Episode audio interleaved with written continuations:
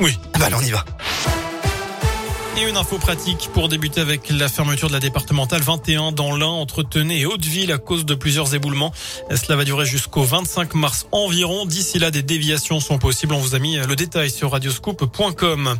À la une, ce lundi, l'épidémie n'est pas finie. Mise en garde tout à l'heure du président du conseil scientifique Jean-François Delfrécy.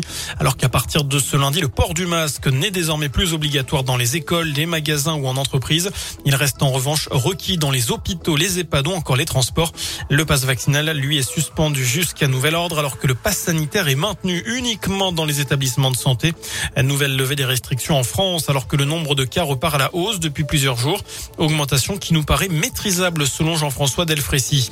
L'actu, c'est aussi la guerre en Ukraine. Au 19e jour du conflit, les pourparlers ont repris ce matin entre Russes et Ukrainiens alors qu'un bombardement a fait au moins un mort à Kiev ce matin.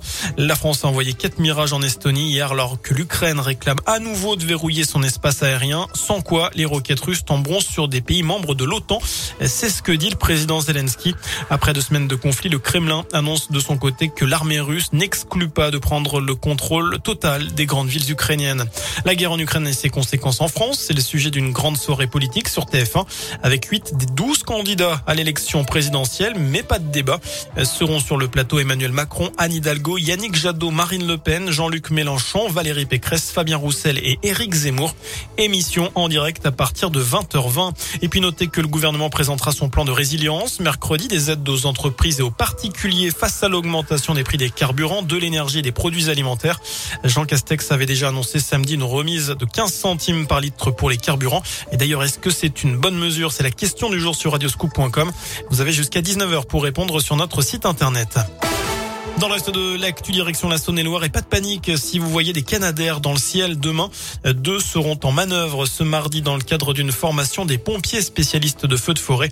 Le décollage est prévu à l'aéroport de Saint-Yan à 14h. Le largage de l'eau se fera lui au niveau de Mont-Viola. C'est à Beaubery.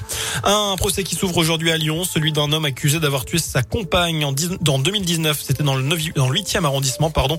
La victime, Laura, avait 22 ans. Il l'avait roué de coups et l'avait laissé Le verdict est attendu vendredi. Il risque jusqu'à 20 ans de réclusion. Enfin, c'est officiel. Les Rolling Stones seront à Lyon cet été.